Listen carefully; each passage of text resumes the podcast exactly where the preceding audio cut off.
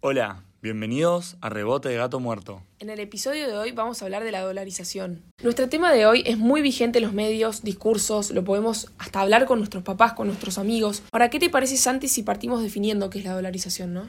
Eh, la verdad que me parece bien, Lola, porque tenés razón, es algo que mencionamos un montón, pero quizás no entendemos tan bien lo que no tenemos tan claro.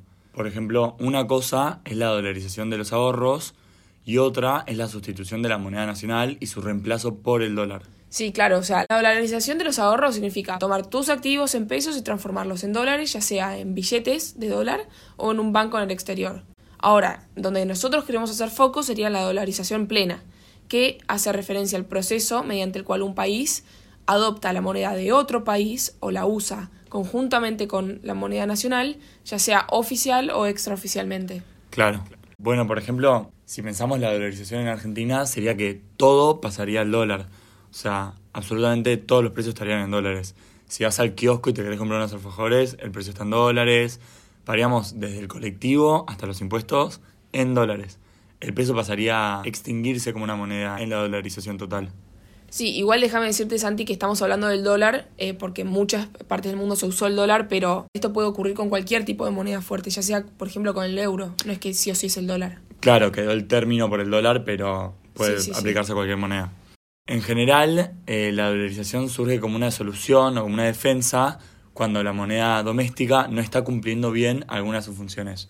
Sus funciones, para los que no saben, serían eh, medio de cambio, unidad de cuenta y reserva de valor, ¿no? Exacto. Y el peso está fallando en dos de sus tres funciones, que sería falla en unidad de cuenta y reserva de valor. Por ejemplo, cuando la tasa de inflación es muy alta, una moneda no cumple con su función de reserva de valor porque los precios cambian constantemente.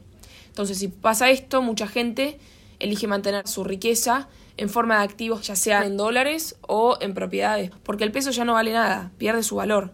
Además, en algunos mercados, como por ejemplo el inmobiliario, el dólar ya directamente funciona como una unidad de cuenta. O sea, los contratos están negociados en moneda extranjera y el peso ya ni entra en la discusión al hablar de compra y venta de inmuebles.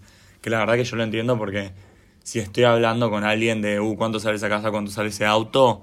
Directamente lo digo en dólares, o sea, no lo pienso en pesos. Entonces, como bajada de línea, la dolarización implica una transformación en el sistema cambiario de un país. O sea, una, un cambio, una transformación en todas las reglas e instituciones que rigen la forma en que se determina la tasa de cambio en un país y también con ella el manejo de las reservas monetarias institucionales. O sea, la dolarización surge como respuesta a numerosas crisis inflacionarias y cambiarias que tienen los distintos países y sería una forma de protegerse respaldándose en una moneda más fuerte de estas crisis que sufre la moneda local, ¿no? Claro, claro.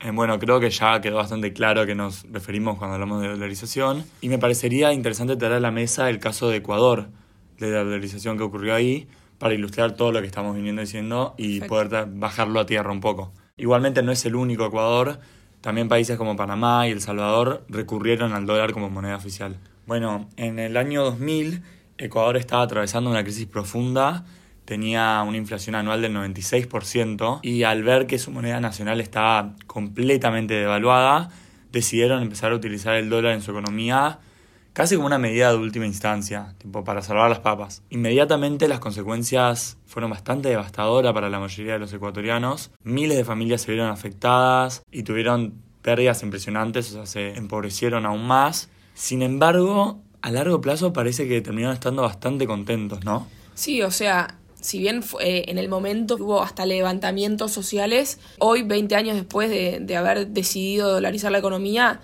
este proceso es sumamente popular entre los ecuatorianos. No hay ningún político que tenga en su agenda el revertir la dolarización. Y muchos estarán preguntando, ¿qué hay detrás de tanta popularidad si arrancó siendo un proceso tan devastador? ¿Querés contarnos un poco de esto, Santi? Eh, en primer lugar, lo que hizo el dólar en Ecuador fue reducir la inflación, lo cual llevó a que haga crecer la economía. Esta estabilidad que le brindó el dólar hizo que las inversiones fluyeran hacia el país y que se empiece como a ordenar la economía, promoviendo que esta crezca tipo exponencialmente. En segundo lugar, eh, el dólar no solo hizo que llegue la inversión a Ecuador, sino que la mantuvo ahí. O sea, esto pasa porque para un inversionista es sumamente atractivo poner su dinero en un país donde su moneda oficial es tan fuerte. O sea, independientemente de lo que pueda pasar a nivel de medidas como económicas en el país, en Ecuador, hay una confianza que se mantiene siempre. En tercer lugar, los ecuatorianos apoyan mucho el dólar porque, similarmente a Argentina, tienen mucha desconfianza hacia el país. Sí, hacia, hacia, las instituciones, ¿no? Claro, hay instituciones bastante corruptas, o sea, existe la corrupción en Ecuador, entonces al tener esa estabilidad les otorga un sentido de confianza en su economía. Esta medida fue tan popular que incluso sobrevivió a gobiernos de izquierda como lo fue el de Rafael Correa. O sea, lo que hizo la dolarización fue que persevere la disciplina sobre cualquier tentación de los déficits sin límites. Y como dijiste vos, o sea, cualquiera que hoy se oponga a ella es casi como un cadáver político, tipo, quedó, está quedado en el tiempo, es un anticuado. Más que nada también porque revertir... Sí, la dolarización. Claro, revertir hacia el dólar les daría riesgo de correr una hiperinflación. Claro, igual, a ver, no todo es color de rosas, ¿no? Los problemas empiezan justamente cuando el país no puede traer o ingresar los dólares que necesita para financiar sus gastos. O sea, deja de ser capaz de aplicar su propia política monetaria, entonces se ve obligado a exportar más de lo que importa porque no puede imprimir su propia moneda, ¿no? Entonces pierde la competitividad externa por completo. O sea, sin devaluación, se ven forzados a bajar los costos cada vez que sus vecinos devalúan la moneda. O sea, por ejemplo, como única alternativa, Ecuador puede recurrir a la deuda pública, y eso hizo que en 2020, de manera exagerada, em, cerraran con un déficit público de 7 millones de dólares, o sea, una locura. Y entonces el FMI tuvo que tapar los agujeros de esta economía y darles préstamos externos para evitar que tenga que lidiar Ecuador con ajustes impopulares. También la dolarización dejó la economía ecuatoriana vulnerable a todo lo que afecta a la economía de Estados Unidos. Eso es algo muy importante y no podemos obviarlo, ¿no? Y vos, Lola, ¿qué pensás sobre traer eso mismo a la Argentina? Sería bastante loco, tipo, salir a la calle y encontrarnos todo en precios en dólares. Y la verdad, abrir mi billetera, encontrar un billete verde y que no sea el de 500 pesos sería un cambio muy choqueante, pero la verdad que digno de analizar. Me parece igual importante o sea, ya definimos lo que era la dolarización, pero me parece que hay que traer a colación los distintos tipos, las distintas modalidades. Sí, me parece importante definir eso de las modalidades, porque por ejemplo podemos mencionar la dolarización extraoficial o informal, que suele conocer conocida, no sé si sabes, como la dolarización de facto, que suele ser más como espontánea. Es cuando todos empezamos a pensar en dólares. Esto es una dolarización informal que existe fuera del marco legal, o sea, no hay algo oficialmente que te diga que estamos usando en dólares, sin embargo todos los pensamos así. Por otro lado, otra modalidad que existe es la dolarización oficial o conocida como de jure, que sería cuando el Estado adopta el dólar como moneda de curso legal y renuncia a la moneda local. Ok, igual me gustaría eh, agregar un tercer régimen a la discusión, que sería la convertibilidad. Estaríamos hablando de un sistema monetario que establece que el valor de la moneda local con respecto a una divisa se mantendrá fijo con el correr del tiempo. O sea, en general se fija contra el dólar, pero puede ser respecto a cualquier otro activo, ¿no? Claro, entonces convertibilidad sería fijar el peso contra el dólar, tomarlo de referencia, mientras que la dolarización oficial sería directamente dejar de usar pesos y pensar todo en dólares, ¿no? Exacto, y mismo acá en Argentina pasó que en la década de los 90 eh, tuvimos un periodo de convertibilidad que desembocó en el famoso 1 a 1 a partir de 1992. Argentina venía de un periodo de mucha inflación, mucho desempleo y déficit fiscal. Entonces la ley estableció que el Banco Central ya no podía emitir más moneda sin respaldo en reservas de libre disponibilidad. Entonces el Estado perdió la capacidad para ejercer esta política económica y no solo en temas monetarios, sino también en cuestiones fiscales, ¿no? Entonces, para que quede claro, básicamente la convertibilidad le ata las manos al gobierno. En cambio, la dolarización, como vimos con Ecuador, le ata las manos, le pone un candado y tira la llave al fondo del mar. Exactamente. Igualmente, este proceso tiene muchos costos asociados y uno que nos gustaría mirar con más énfasis es el de la falta de flexibilidad en la política monetaria. Un poco ya lo hablamos igual. Los bancos centrales, en general, tienen la facultad de imprimir billetes y monedas, o sea, de emitir dinero. La emisión entonces pasa a formar parte del circulante, que junto con las reservas de las entidades financieras conforman la base monetaria. Cuando una nación decide dolarizar, está limitando su capacidad de alterar la oferta monetaria. O sea, estamos perdiendo una gran parte de nuestro poder. Es algo que llamamos nosotros la soberanía monetaria. Para un banco central, poder cambiar la oferta de dinero es de suma importancia. Les está permitiendo a las autoridades manipular elementos que son claves en la economía, como son la tasa de interés, la tasa de cambio, el nivel de la inversión, la inflación, entre otros. Ok, Santi, si me dejas, eh, ahora que estamos en tema con la dolarización, me parece que podríamos pasar un poquito a las ventajas y desventajas, ¿no? O sea, ¿por qué convendría dolarizar? Principalmente conviene dolarizar porque adoptás la moneda de un país con baja tasa de inflación y esto te promueve en tu país mayor credibilidad, bajas expectativas de inflación y hay menor riesgo. Entonces, claro, estás atado a un país con baja tasa de inflación y expectativas de inflación, tu propia volatilidad baja y entonces cae tu inflación estabilizando los precios. Entonces podemos afirmar que bajar la inflación sería la mayor ventaja de la dolarización. Claro, igual, por lo menos a mí me pasa que siempre decimos bajar la inflación, bajar la inflación. O sea, todos sabemos que la inflación es mala, sabemos que es importante bajarla, pero en concreto, tipo, me parece que sirve de pensar cuáles son las consecuencias de bajar la inflación. Bueno, por un lado, no tener inflación ayuda a la población a que puedan resguardar el fruto del esfuerzo en la moneda. Además, nos daría la capacidad de poder proyectar un horizonte mayor un par de meses. O sea, lo que nos pasa a nosotros con nuestra alta inflación es que coexistimos con una alta volatilidad que no nos permite tener expectativas estables del futuro. O sea, no sé vos, pero a mí me pasa que mes a mes yo no sé cuánto va a valer lo que yo tengo ya en la billetera. O sea, sé que mañana puede los 500 pesos, o sea, pasar de comprar un alfajor a un chicle, ¿entendés? Básicamente en Argentina vivimos en incertidumbre. Otra ventaja que tendría bajar la inflación es que haría reaparecer algunos mercados como por ejemplo el de créditos. Además, con la dolarización se está eliminando el riesgo de evaluación, o sea, lo que genera una importante reducción en el costo de endeudamiento, ¿no? Y el mayor nivel de integración comercial de los países involucrados beneficiaría al país dolarizado, dado que al tener los dos la misma moneda es como más fácil comerciar, siento. Claro, sí, o sea, es verdad. Igualmente, la verdad que hay que remarcar que hay razones por las cuales no estaría tan bueno dolarizar. Suele hablarse más de tres ventajas principales en una economía dolarizada. La primera es que usar una moneda extranjera para la intermediación financiera elimina la capacidad del Banco Central Nacional de financiar sus actividades de prestamista de última instancia con la impresión de la moneda. Esto medio hablamos, o sea, no puedes emitir moneda y esto hace que no pueda ser un prestamista de última instancia, que es una capacidad muy importante para el Banco Central. La segunda desventaja es que eliminar la moneda local conlleva un costo fiscal porque se estarían perdiendo los ingresos de algo que se llama señoraje.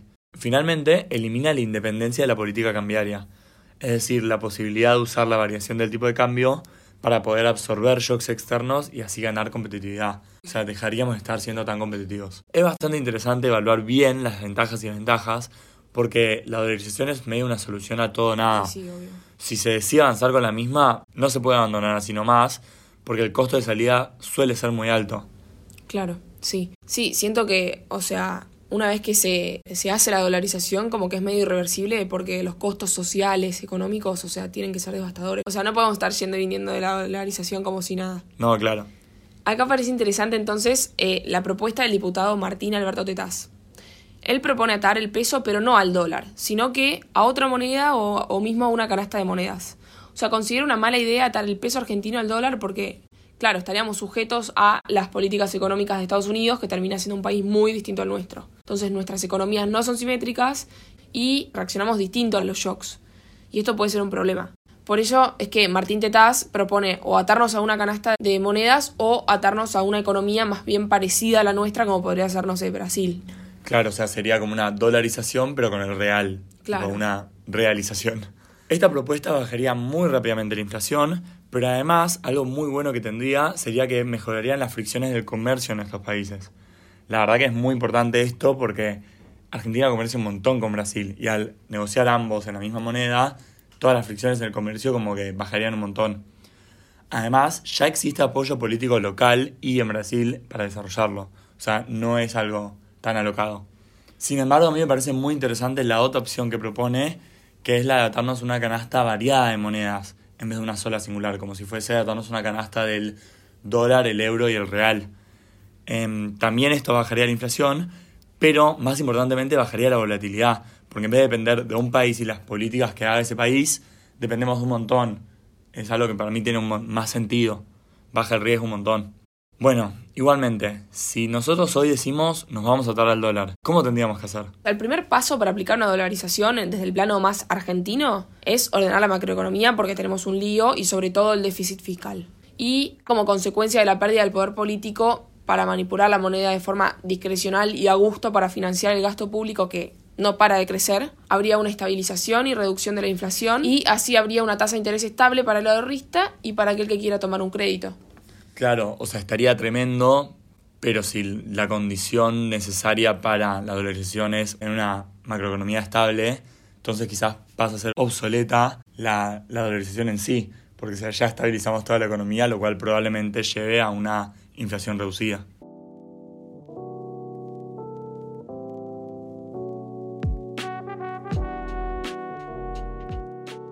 Bueno, Santi, eh, como para ir cerrando el episodio de hoy, me gustaría remarcar que la dolarización requiere una reestructuración económica. Si es que se vuelve inevitable la adopción del dólar o de otra moneda extranjera, es necesario que sea parte de un plan integral, que haya consenso de, los, de todos los partidos, porque, a ver, la dolarización no es un proceso del cual se va y se viene, como dijimos antes. Eh, tenemos que estar seguros de que el próximo en asumir no va a querer repecificar la economía, porque si no esto no va a ser exitoso. O sea, la dolarización tiene que estar acompañada de una estrategia sociopolítica, de un esquema de competitividad y desarrollo de largo plazo que sea socialmente inclusivo, territorialmente equilibrado y que además esté compartido por los distintos partidos políticos y geopolíticamente realista. Ahora, Santi, así como para cerrar, ¿crees que es deseable la soberanía monetaria en nuestro país o no? Bueno, para mí la independencia de un país la verdad que es muy importante entonces, no sé si me parecería bien atarnos completamente ni a Estados Unidos ni a ningún otro país. No me gustaría ver a nuestro Banco Central y a nuestro gobierno atado de manos. Claro, además, como que nuestro Banco Central perdería la capacidad de emitir, que sabemos que esto puede ser una gran herramienta para épocas de crisis, ¿no? Claro, pero la verdad que puede ser abusada, especialmente en nuestro país, y a veces no es tan fácil como simplemente imprimir dinero para salir de la crisis. Sí, te terminas hundiendo más. Claro.